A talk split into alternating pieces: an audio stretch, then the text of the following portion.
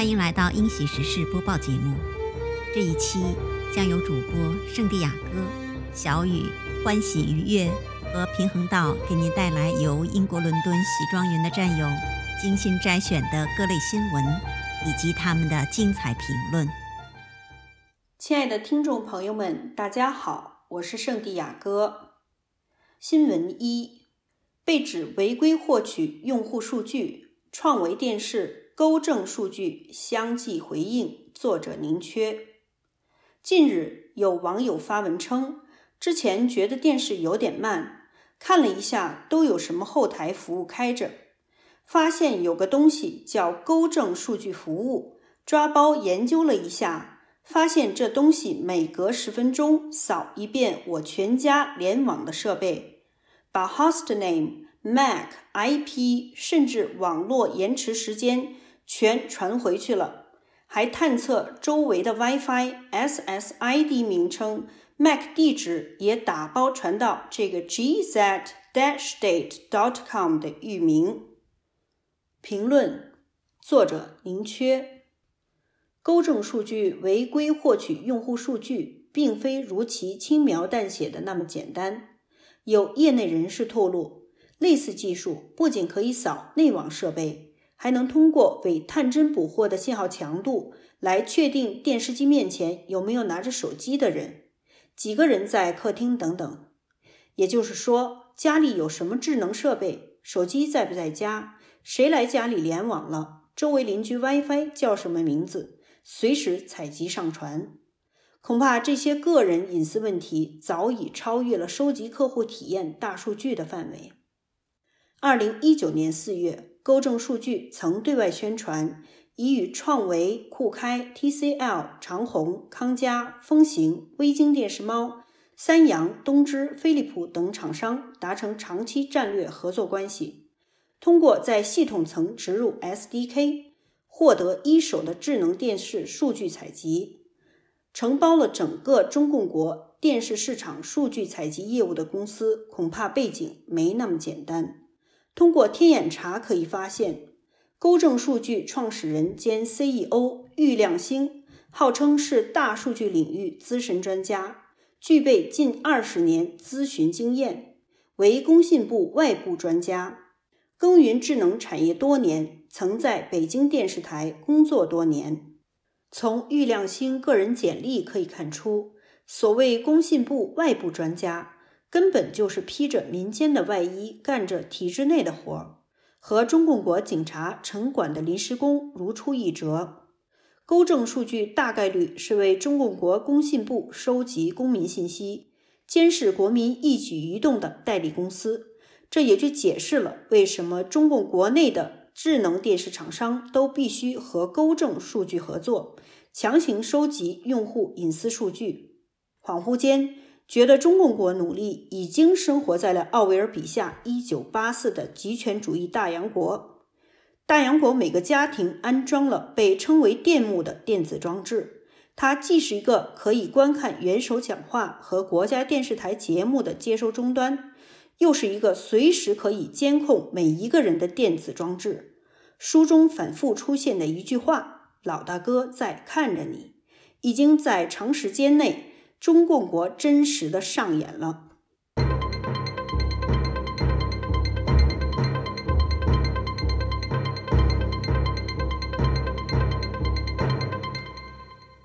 大家好，我是小雨。新闻二。奥斯卡亚裔放异彩囊括三大奖项，赵婷感言：“人之初，性本善。”作者宁缺。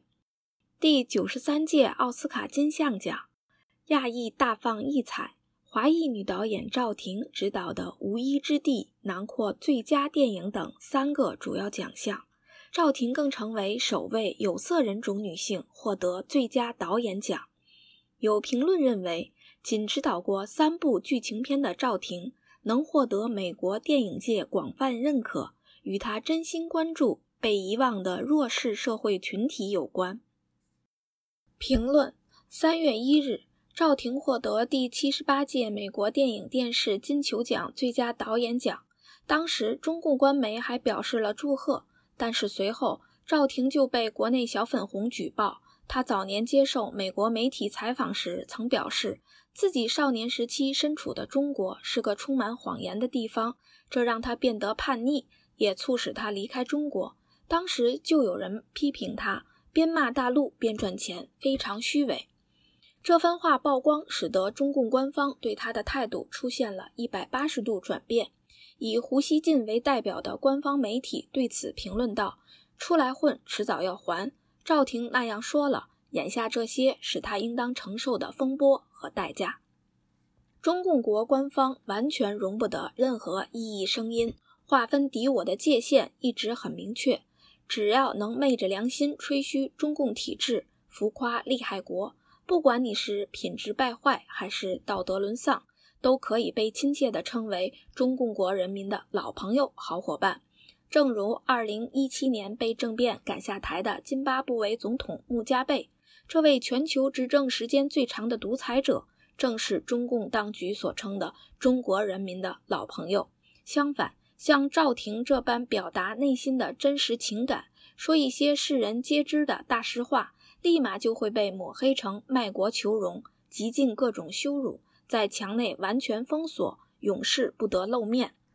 在墙内，赵婷的影子完全被消失，但是在推特等社交媒体上，突然也冒出许多曝光赵婷家庭背景的内容。很多战友也一时眼花缭乱，判断不清赵婷的立场和身份。稍加分析，我们就知道究竟是什么人对赵婷的电影和仗义直言充耳不闻。反而会去配合中共在国外的社交媒体上抹黑赵婷，正如过去文贵先生所说，只要真心灭共，反对中共专制暴政的统治，就算是习近平、王岐山，都是爆料革命的战友。止恶为善，不管赵婷过去什么身份、什么背景，在中共一手遮天、蓝金黄各国政要的黑暗时刻。只要敢站出来公开声讨倒行逆施、无恶不作的中共政权，就是正义人士，就是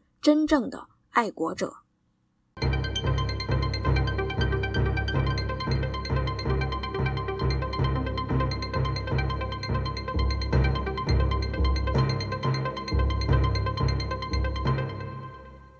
大家好，我是欢喜愉悦，我是平衡道。美国务卿视讯访问非洲两大国，努力展示美国合作模式比中国优越。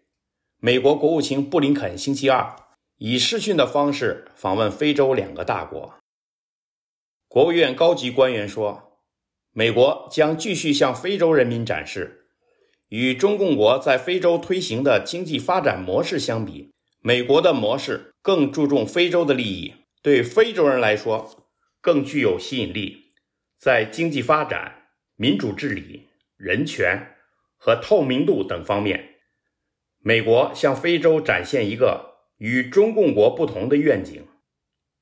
美军非洲司令部司令汤森上星期二在众议院军事委员会作证时提到，中共国在吉布提军港的扩建以及在非洲其他地方的布局所带来的隐患。此前，美国官员们也提到，中共国在非洲和其他地区发展中国家实施的经济发展措施，使许多国家深陷债务陷阱，以至于损害他们的主权利益。北京拒绝这一指责，称中共国基于平等互利原则与这些国家发展关系。评论：在九幺幺之后。趁美国深陷恐怖主义、中东乱局的泥沼，中共借机在其概括为亚非拉的地区运作了多年，而成绩至少在中共的宣传口径中似乎不容小觑。特别是非洲，对内，尤其是大学校园内外，肉眼可见来自这些兄弟国家的人口一年多过一年，新闻里也不乏出现中共款待留学生的事迹。他们似乎对非裔留学生有着特别的癖好，这些学生中间不乏各国政府当权派的后代。对外，中共引以为豪的基础建设几乎是免费出口，一方面和当地政府打下巨额欠条，一方面包揽控制了当地基建工程，使之变成手中的谈判筹码；而像在电信基站这样的工程中开一个监控后门，也不足为奇。一里一外多手准备之下，这些国家中的大多数，除了向中共叩头、与中共同流合污、吃饱了少数掌权者，并在表面上实现国家现代化，四下张望，其他民主先进国家都自顾不暇，他们几乎别无选择，把中共抬进联合国的亚非拉兄弟们，利用联合国所谓公平的一国一票制，在国际事务上一再协助中共。推进或压制联合国议题，抢夺话语权。对此，美国已经沉默太久。与之同时，中共在火药桶中东明明暗暗的动作也从未停歇。汤森司令提到的吉布提军港，则是中共倾注了极大努力的当代后全球化世界的兵家必争之地。吉布提比起非洲内陆的广袤土地，只能算弹丸小国。却占据了连接亚非欧三大陆的曼德海峡的一侧，是世界最重要的运油通道之一。不同于其他，世界各主要国家都在该国沿岸设有军事设施，或称万国军港。这一战略上的敏感性，保全了这一小国免受在地各军阀武装的骚扰侵略，同时也为利益诉求各异的诸国提供了军备竞赛的极佳平台。这也就是为什么中共国在该地区军港的扩建会引起美方司令级军官的重视。汤森在军事委员会作证提到这一点，翻译成白话，无非是要找国会索取更多经费，以制衡中共在吉布提的影响。而这样的发声警告，不单在国会议程中成文，还引发了主流媒体的争相报道。不难推测，相应的武装升级已经箭在弦上。美方的动作自然不止于军事，他们甚至在试图颠覆之前的策略，超越硬碰硬的军事范畴。不知道是受到了中共超限战思维的启发，还是在中东与恐怖主义作战积累的经验所致。布林肯此番与非洲的互动，并不同于此前军事战略意味更明显的美日美韩交流，而强调一个愿景，且是不同于中共的愿景。这一愿景中，包含了不单经济、安全、卫生这些当地长久存在的问题领域，还提到民主、人权，甚至气候变化，并强调非洲自身的利益以及共同利益。这不免让我想到，欧洲以法意为首的奢侈品经济，在动辄举国之力的共产主义眼中，这种经济模式是不可想象的。展开卫星地图，我们能看到非洲大地上一片广袤的绿色。这对于全球气候环境的影响不言自喻，他们又何尝不能做起来一套真正的绿色经济呢？对于非洲来说，追求民主人权也许仍道阻且长；对于一些军政府而言，这甚至无异于痴人说梦。但如果由美方出色的经济学家、生意人牵头，给到非洲一套现代体系化的经济模式，让非洲尝到生意互惠的甜头。从而慢慢在生意往来中同化其意识形态，那对双方而言都将是十分理想的，而这恰恰是中共所给不到，甚至想不到的。曾经日不落帝国的殖民史，从一定程度上验证了这条路径的可行性。国安法之前的香港，给了世人最好的典范。而事实上，在郭文贵先生最近对于博鳌论坛的爆料中，我们了解到，受访国之一尼日利亚已不再陪中共演戏，前脚与中共分手，后脚就跟美国牵手，这无疑验证了美方的诚意与非洲迎接新未来的决心。我十分期待，脱共之后的非洲能一步步朝向光明，而脱非之后的中共则朝着覆灭的方向急速狂奔。感谢收听我们的节目，也请关注英国伦敦喜庄园 GTV 频道和 G News，那里每天都有精彩的视频直播和各类新闻。谢谢大家，我们下期再见。